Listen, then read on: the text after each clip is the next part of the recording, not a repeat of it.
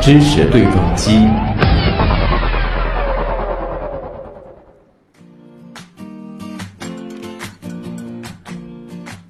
今天是又一个周五，咱们的每周五给大家呈现的揭秘保健品系列呢，今天是第三讲。我们今天呢，和大家来说一说啊，在很多保健产品当中都会提到的一个词儿，这个词儿你一定也听过啊，叫植物活性因子。哎呦，听上去特别的高大上。那所谓的这个植物活性因子，它究竟是什么？它是具体的某种化学物质呢，还是说它是一大类的东西的总和？对于植物而言，它们又起着怎样的作用？那对我们人体来说，这些植物活性因子们又会有哪些具体的功效呢？当然，还有一个很重要的给大家科普的概念，就是纯天然植物萃取，它真的就一定健康安全吗？今天的知识对撞机呢，咱们就和大家好好的来聊一聊这植物活性因子背后的秘密啊！这就是保健品中的纯天然，它到底是靠谱还是忽悠？我们首先连线的是我们的老朋友，华东理工大学食品科学与工程系的教授刘少伟，刘老师。刘老师你好，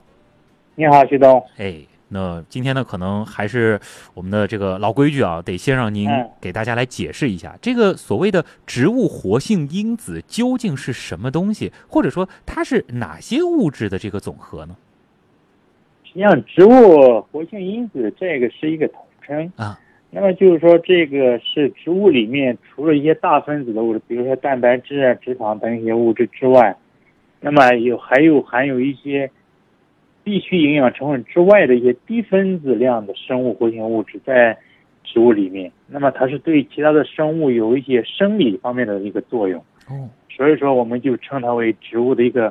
有生物活性的物质。那么嗯，有时候我们通称的，呃，植物的一个生物活性因子啊，或者是功能因子啊等等这方面的称呼，啊，还有一个叫法叫这个什么天然活性成分，是不是指的也是对这一类的东也是西？这个，都是啊这个，都是叫植物的化学物，实际上嗯它就是植物里面含有的一些化学物质。啊，那么这些化学物质嘛，也它里面有不同的一个结构，嗯那么分成不同的一个品种，比如说我们常听到的什么黄酮啊，啊，生物碱啊，那么一些是甾醇啊、多酚呐、等等，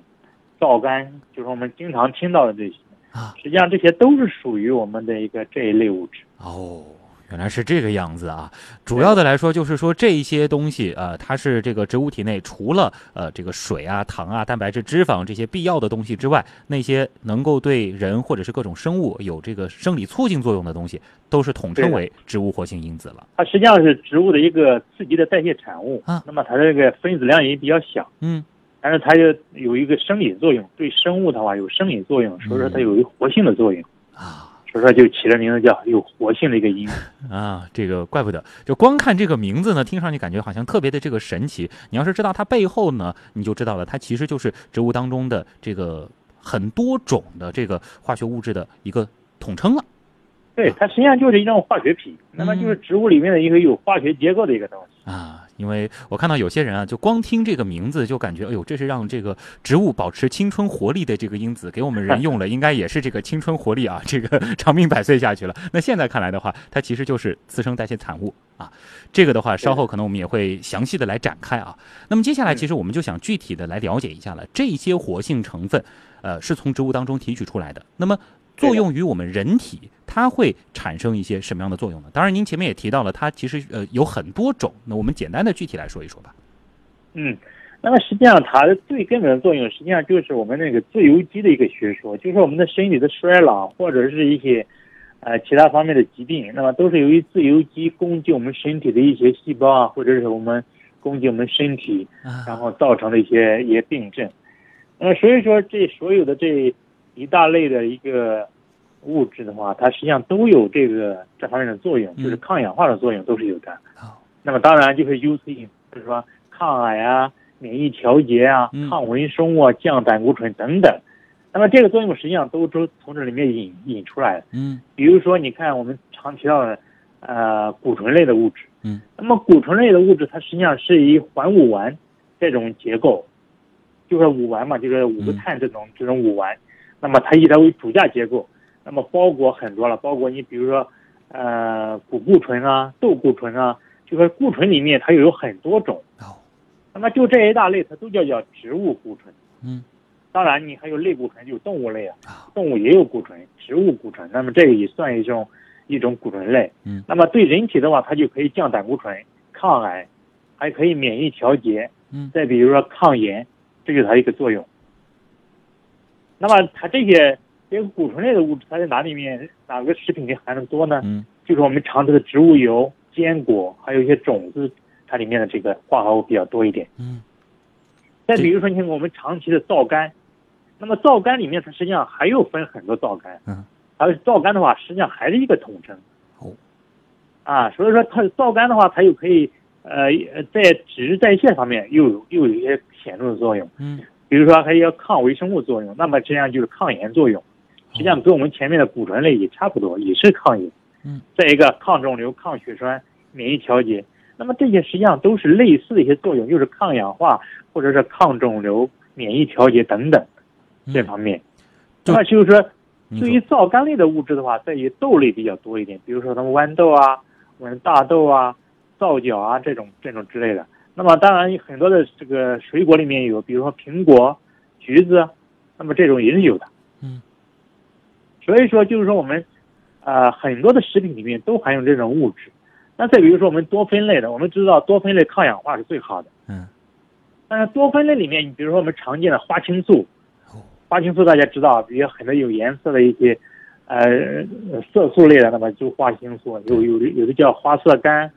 那么还有的有这一这一大类的话，还有的有有一些黄酮类的化合物，嗯，那么这一类的实际上它就是重点就是抗氧化，那么当然抗氧化的基础上又是抗肿瘤，又可以保护心血管，又可以抗炎，嗯又可以然后抗变变衰老、抗突变、抗辐射等等。啊，呃，您刚才提到的，就是说这些化学物质对于人体的这个作用，呃，它的确是证明了是有一定的这个相关性的，是吧？有的，这个确实是有用。嗯，所以说我们也不能的这个一棍子打死说这些这个植物活性因子都是忽悠人的，就是说在这个呃实验上或者说是临床上的确是发现了它们对于一些这个疾病或者说前面提到的这个抗氧化或者说是对一些肿瘤它是有一定的关联性的。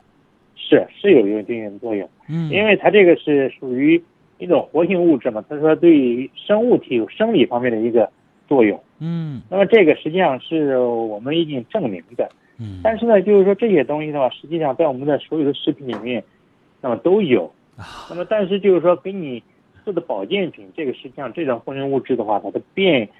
化还有是还是有的。那么嗯不，你不能说这种你买的保健品啊，跟这里面的保健品就一样，这个我嗯们食品里面吃到的就一样，这个不能这么说。嗯，但是就是说您刚才提到的，就是说很多种物质在正常的这个食品当中，它的确也是可以吃到的。对，就我们平常都吃的呀，比如说嗯你这些呃蔬菜啊、水果里面，就是含这种物质就是多的呀。啊，这个倒也是啊，怪不得说要这个膳食均衡多了。吃蔬菜水果嘛。嗯，其实就是说我们在用非常这个普通的、平常的这个方式，就从这个植物当中去摄取了它们的这些对，这个个植物活性因子是必须有了。的，是呃，实际上你是必须有的。你每天吃这些东西，实际上都吃进很多的。如嗯，果你不吃的话是不可能。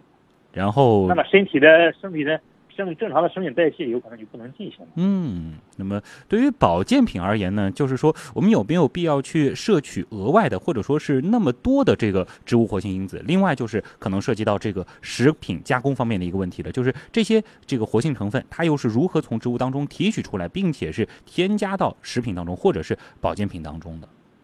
因为这个实际上我刚才也讲过，就说我们这个是一大类的这个植物化学物质。嗯那么这个里面提取的话，实际上有很多种，因为因为我们这种呃，比如说我们的甾醇啊，比如说我们的多酚啊，还有我们的花色苷等等。那么这些的活性物质的话，它实际上有的是亲水的，有的是亲油的，嗯，那么有的是酸性的，有的是碱性的。所以说我们很多的方法也不同，比如说有的是直接水提的方法，有的嘛要用溶剂来提取，那么有的要用蒸馏，所以说我们每一种物质，我们都是要针对要用它不同的一个方法来提取，嗯所以说这里面方法很复杂，啊。哎、在这个食品加工方面，就是说针对不同的这个物质，因为它的这个化学性质也都不一样，我们是会的有它针对性的这个方法把它提取出来的。对，就提取方法是有很多种，我们都要嗯根据这种，呃活性物质的特征，然后根据它的一个性质来选择不同的一个分离的方法或者提取的方法。嗯，这个关键就是说，把它提取出来之后啊，这个把它添加到这个保健品或者是食品当中之后，嗯依然能够让它发挥原有的这样的作用。对，嗯我们最大最大程度的保持它原来的活性，但是大家知道这个活性物质它实际上它也很容易变化，所以说在很多情况下我们很难，呃百分之百的保证它还有那么多的活性。当然它肯定是降低一些，是嗯肯定的，但是降多少，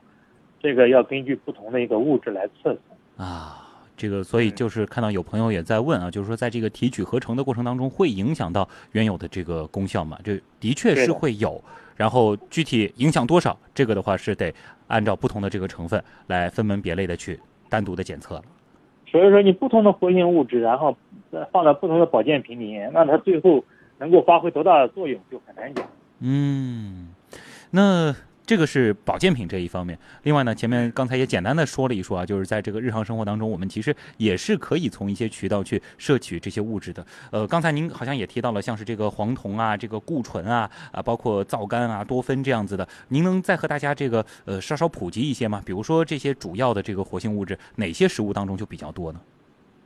啊、你比如说多酚类的，嗯多酚类的话，一般产生，比如说它的里面的花色苷或者叫花青素，嗯，那么在显得鲜艳的一些植物里面，比如说我们的很多的一些蓝紫色、红褐色这些花朵里面、嗯果实里面、种子里面、叶子、根茎里面都有。嗯，比如说我们的那个紫色的紫紫色的红薯，啊那么紫红薯我们提取花青素是最多的，嗯因为它这种紫色实际上就是一种花青素。嗯，再比如说我们很多有颜色的花朵里面，这也是花青素。啊所以再比如说我们的一些呃木石子酸，那么在我们的葡萄里面、我们的茶里面，或者是我们的一些呃橡树皮里面，那么这个含量是比较多的。嗯再比如说另外一种，呃，叫阿魏酸，那么它在谷物里面，跟草里米、糙米里面，还有全麦、燕麦，那么这个里面有含有多一点。啊那么在咖啡里面、花生里面、苹果、橘子，那么这里面也含有很多。嗯，所以说就是这里面的化学物质特别特别的多啊，种类特别多。那么而且在每一种的话，它又是在很多食品里面含量又是不一样。嗯所以这个我们说这个活性物质，实际上这里面包含成千上万种，哦，